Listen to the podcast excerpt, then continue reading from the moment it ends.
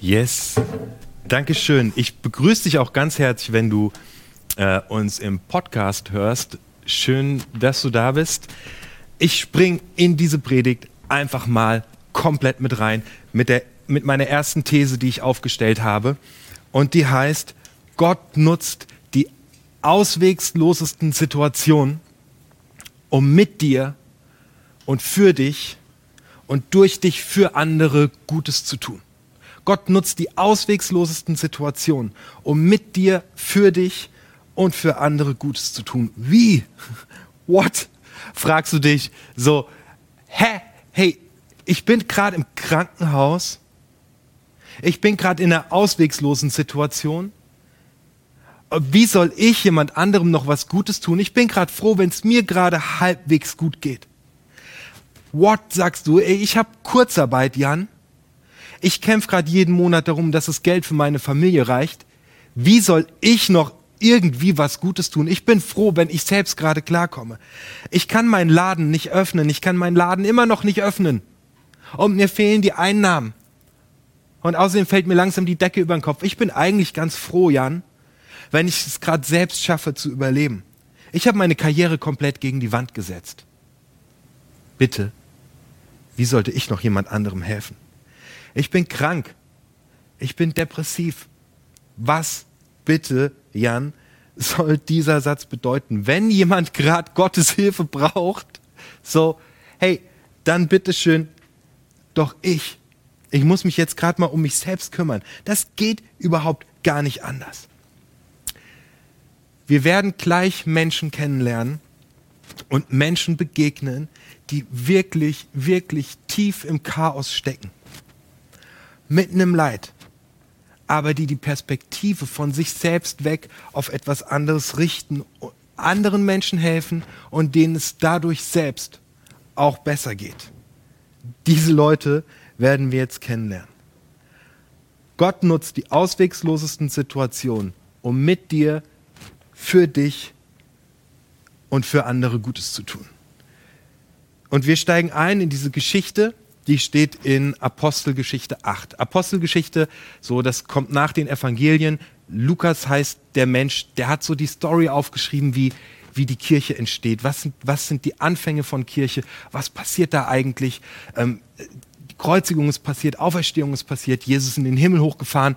Und dann beginnt so die erste Zeit, wie die ersten Menschen ja, den christlichen Glauben leben und mit Jesus Christus unterwegs sind. Und es ist eine Zeit, in der Menschen aufgrund ihres Glaubens verfolgt werden.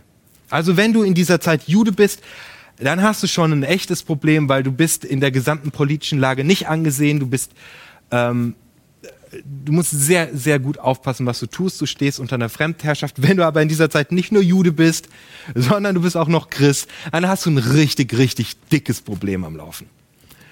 Denn du wirst wegen deines Glaubens verfolgt. Und die Menschen, um die es hier geht, sie müssen ihre Heimat verlassen, sie müssen ihre Familien verlassen, sie müssen ihre Häuser verlassen wir müssen alles verlassen, was ihnen lieb ist. Sie verlassen Grund und Boden, auf dem sie aufgewachsen sind und fliehen, denn sie werden verfolgt.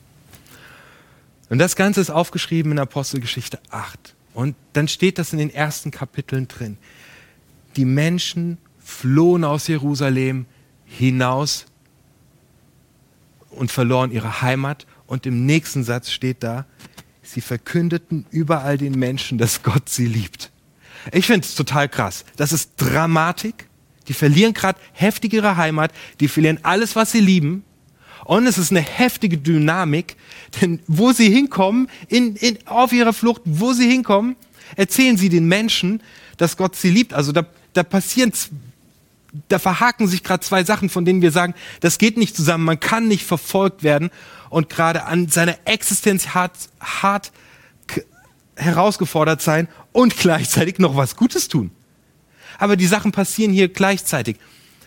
So, wir nähern uns langsam der Geschichte an, um die es heute geht. Und ich werde dir auch gleich die Hauptcharaktere vorstellen. Aber vorher müssen wir noch ein bisschen gucken, was passiert ringsum. Denn vor Kapitel 8 geht es um einen Typ, der heißt Saulus. Und Saulus ist einer der härtesten ähm, Verfolger der Christen. Also er reist in jede Stadt, er jagt Menschen, die sich zum Christentum bekennen. Er ist gerade in Kapitel 7. Übrigens kannst du in der Videobeschreibung den ganzen, findest du einen Link zum ganzen Text, über den ich gerade predige. In Kapitel 7 ist er gerade dabei, wie Stephanus gesteinigt wird. Äh, also er bringt einfach Menschen um, die Christen sind. Dann kommt Kapitel 8, bisschen was habe ich dir gerade erzählt, Menschen werden verfolgt, aber es geschieht Gutes. Und dann Kapi kommt Kapitel 9, wie so eine Klammer um dieses achte Kapitel. Und in Kapitel 9 begegnet Jesus Christus diesem Saulus und er dreht sein komplettes Leben, äh, wird zum Paulus und wird auch zu einem Menschen, der die Liebe Gottes einfach verkündet. Das heißt, auch wieder eine auswegslose Situation, aber Gott dreht die ganze Kiste. Und genau darum geht es in dem, was passiert. Und jetzt lese ich dir nochmal diesen Satz vor, diese These, die ich am Anfang aufgestellt habe. Jetzt kannst du es ein bisschen besser einordnen. Gott nutzt die ausweglosesten Situationen, um mit dir, für dich und für andere Gutes zu tun. Okay. Lass mal checken, mit wem wir es hier zu tun haben heute. Wie gesagt, du kannst in der Videobeschreibung findest du den Link zu Apostelgeschichte Kapitel 8, der Stelle, über die ich, in die ich gleich noch tiefer einsteige. Also wir haben es heute zu tun mit zwei Menschen, die sich begegnen. Einer davon heißt Philippus. Philippus ist mega begeistert von Gott. So, der, dem sein Herz brennt. Der hat richtig Bock der hat Wunder erlebt. Der hat erlebt, wie Gott große Dinge getan hat. Der hat eine Leidenschaft. So, der wartet nicht auf die Gelegenheit, irgendjemandem zu erzählen, wofür sein Herz brennt. So, der erzählt es einfach überall. Der hat sein Herz auf der Zunge. Er brennt so richtig voller Leidenschaften, hat in seinem Leben schon erfahren, dass Gott einfach Dinge tut, die gut für sein Leben sind und gut für andere Menschen sind. Das hat er einfach erlebt. Und jetzt kommt der andere Mensch und dieser andere Mensch ist ein Eunuch. Ich nenne den jetzt nur am Anfang Eunuch. Ich werde ihn später einfach Mensch nennen. Er ist ein Eunuch. Ähm, und, und er glaubt, dass es einen Gott gibt. Er hat Sehnsucht danach. Er hat Sehnsucht, Gott kennenzulernen. Er hat Sehnsucht nach einem Ziel. Er hat Sehnsucht nach Sinn in seinem Leben. Ähm, aber er hat keinen, und er macht sich auf den Weg von Äthiopien 4000 Kilometer nach Jerusalem. Ich habe, das sind etwa 70 Tage ist der unterwegs. Google Maps gibt eine Streckenwarnung raus. 2021, das war damals nicht anders. Der macht sich auf einen richtig weiten Weg, um Gott kennenzulernen. Er hat eine richtig große Sehnsucht. Aber er ist ausgeschlossen vom Judentum, denn er ist ein Eunuch, er ist kastriert, das, er hat keinen Zugang. Äh, solche Menschen finden dort keinen Platz in dieser Gemeinschaft. Das heißt, er hat keinen Zugang. Er ist gebildet, er ist wohlhabend, er ist mächtig, er hat einen hohen Stand in seiner Heimat. Diese beiden treffen aufeinander. Leidenschaft und Sehnsucht. Und jetzt gehen wir mitten in die Story rein. Apostelgeschichte 8, Vers 26. Der Engel des Herrn aber sagte zu Philippus, mach dich auf den Weg und geh nach Süden zu der Straße, die von Jerusalem nach Gaza hinabführt. Diese Straße wird von kaum jemand benutzt. Philippus machte sich auf den Weg und ging dorthin. Als es Philippus bekommt einen Auftrag, an einen bestimmten Ort zu gehen. Dieser Ort ist etwa 100 Kilometer von dem Ort entfernt, an dem er jetzt gerade ist. Und es ist auf dem Weg von Jerusalem nach Gaza. Und das ist Kriegsgebiet. Diese Gegend ist komplett vom Krieg zerrüttet. Und der Treffpunkt, an dem er gehen soll, liegt bei den Ruinen von Gaza um die Mittagszeit, wo sowieso kein Mensch irgendwo unterwegs ist. Und da steht, dass das ein einsamer Weg ist, den eh keiner nutzt. Wenn man es aus dem Griechischen rausholt, steht da, der Treffpunkt ist verödet. Es ist komplett verödet. Also wir sind in einer Situation, in der Menschen aufgrund ihres Glaubens verfolgt werden, also in ausweglosen Situationen stecken, mit Homeschooling überfordert sind, kurz vorm Burnout stehen, ihren Laden gerne öffnen würden, nicht wissen, wie es morgen weitergeht, krank sind, im Krankenhaus sind. Wir sind in einer ausweglosen Situation und jetzt geht's ins absolute Zentrum der Ausweglosigkeit, an einen Ort, der verödet ist, an dem niemand ist, in ein Kriegsgebiet zu den absoluten Ruinen. Da steht jetzt dieser Philippus.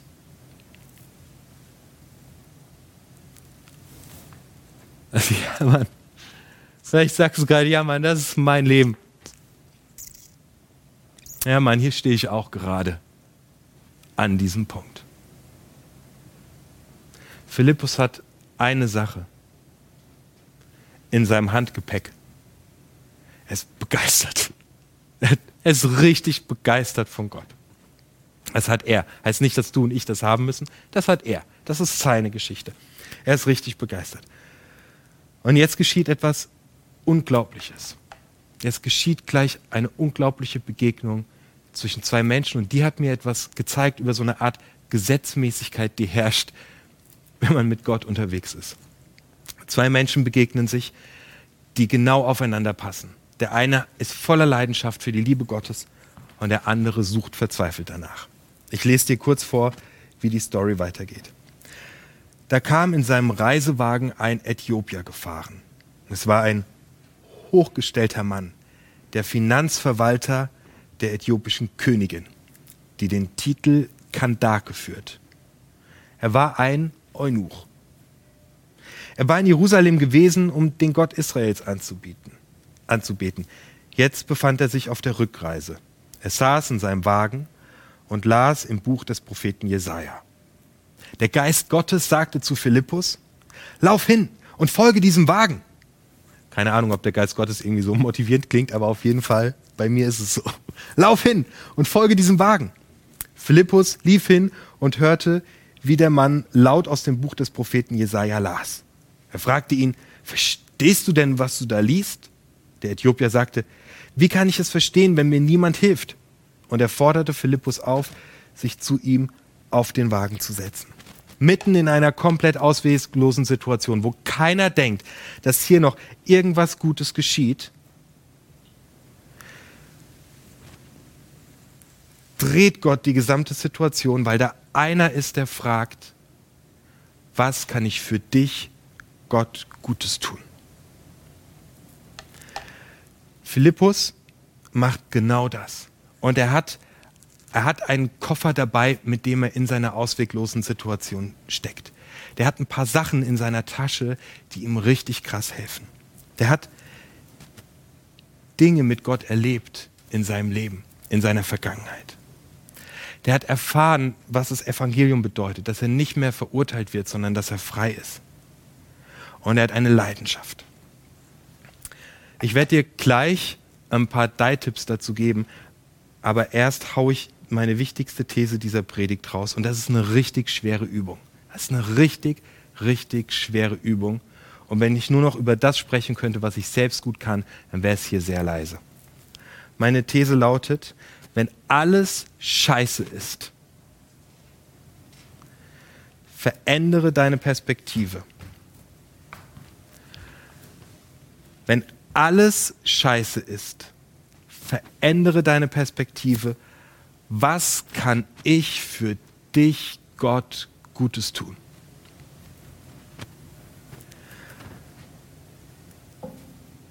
Da sind Menschen, die werden verfolgt.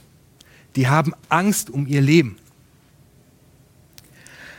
Es ist eine Dramatik, aber in dieser Dramatik entsteht eine Dynamik, weil sie fragen nicht, warum geht es uns so schlecht, was ist hier bei uns los.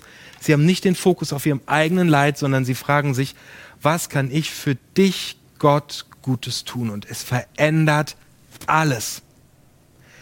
Es verändert ihr eigenes Leben, es verändert das Leben der Menschen in ihrem Umfeld. So, und jetzt fragst du dich vielleicht so, what, Jan, wie soll ich das denn in meinem eigenen Leben umsetzen. Vielleicht bist du gerade im Krankenhaus.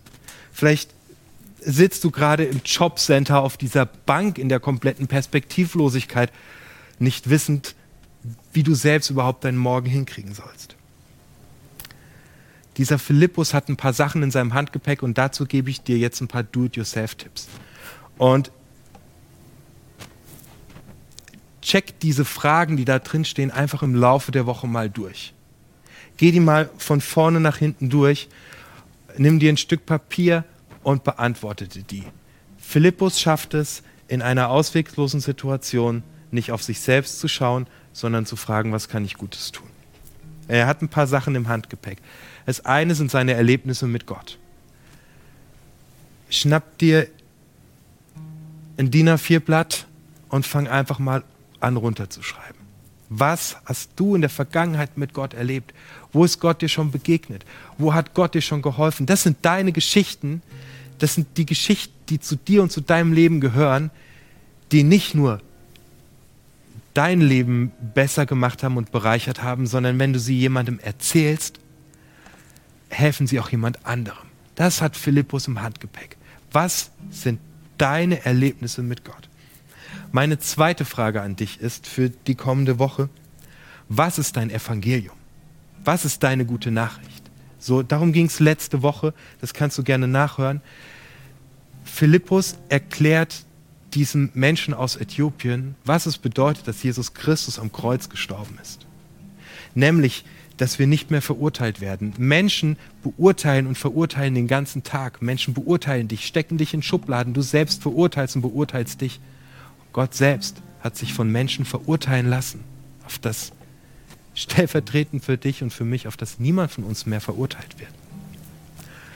So, mein Evangelium hat was mit Identität zu tun. So, ich weiß, wer ich bin in den Augen Gottes. Ich bin Gottes geliebtes Kind. Bei mir hat es was mit Identität zu tun. Was ist die gute Botschaft von Gott für dich? Was bedeutet das Evangelium für dich? Schreib es auf. Das ist mein zweiter Do-it-yourself-Tipp. Und mein dritter ist, stell dir die Frage, was ist meine Leidenschaft? Was ist die Leidenschaft, für die ich brenne? So, vielleicht nähst du mega gerne. Vielleicht liebst du Fußball spielen. Ähm, vielleicht schreibst du gerne Geschichten. Schreib diese drei Sachen auf. Nimm dir diese Zeit diese Woche und überleg dir, hey, wie kann ich das miteinander verbinden, um gerade in einer auswegslosen Situation was richtig Gutes zu tun. Aber ich will das jetzt auch nicht zu krass strukturieren. So, ich, meine These ist einfach, wenn alles scheiße ist, veränder die Perspektive und stell Gott die Frage, was kann ich für dich Gutes tun? Und vielleicht liegt im Bett neben dir jemanden, der gerade deine Geschichte braucht, der gerade dein Evangelium braucht. Und du erzählst es weiter. Du erzählst es einfach weiter, weil Gott was matcht besser als Tinder es kann. So was kann ich für dich tun, Gott? Vielleicht bist du heute gar nicht in der Rolle des Philippus, dass es für dich dran ist, was zu tun, sondern du bist dieser Mensch aus Äthiopien. Und du hast diese Sehnsucht nach Gott. Und du hast schon viel erlebt in deinem Leben. Du hast schon eine lange Reise hinter dir. Dann möchte ich dir genauso wie Philippus sagen, bei Gott gibt es für dich keine Verurteilung. Bei Gott gibt es für dich nur Annahme. Gott ist der Gott der Liebe, der keine Verurteilung zulässt, der für dich selbst am Kreuz gestorben ist und auferstanden ist und sagt, hey, ich will jeden Tag mit dir zusammen sein. Der Mensch aus Äthiopien versteht das. Der sagt, wow, nichts kann mich von Gott mehr trennen. Dieser Mensch ist durch seine körperliche Situation getrennt vom Leben. Und er erfährt jetzt, nichts kann mich mehr von Gott, nichts kann mich mehr vom Leben treffen. Er sagt, spricht irgendwas dagegen. Philippus, dass ich mich taufen lasse. Ich lese das noch kurz vor zum Ende. Unterwegs kamen sie an einer Wasserstelle vorbei und der Äthiopier sagte, hier gibt's Wasser. Spricht etwas dagegen, dass ich mich taufen lasse. Wenn du heute im Team des Mannes aus Äthiopien bist und sagst so, ey, yes, ich will es ein für alle Mal diesen Schritt gehen. Raus aus, der, aus dem Verurteilungsspace, rein in die Liebe Gottes. Dann ist die Taufe das, was für dich ansteht. Du kannst mir eine Mail schreiben über das Kontaktformular. Äh, ich werde dir zeitnah antworten. Lass uns drüber reden. Geh den nächsten Schritt. Vielleicht bist du Team Philippus. Dann frage ich dich, in deiner auswegslosen Situation? Was hindert dich, das Gebet zu sprechen? Was kann ich für dich, Gott, Gutes tun? Richtig geil ist jetzt das Ende, es ist nur ein Satz. Philippus tauft diesen Menschen in dieser Wasserstelle und von Freude erfüllt setzt der Mensch aus Äthiopien den Weg in seine Heimat fort. Leute, mich hat diese Geschichte richtig krass beeindruckt, weil ich gemerkt habe, in unserem Leid können wir uns auf, auf unser Leid fokussieren. Und ich weiß, wie hart es ist. Aber wenn wir eine Perspektive verändern und uns fragen, was können wir für dich, Gott, Gutes tun, dann stehen einfach mega geile Sachen, die uns mit Freude erfüllen, die über unserem Leid steht und die uns gut tut und anderen gut tut. In dem Sinne, hau rein.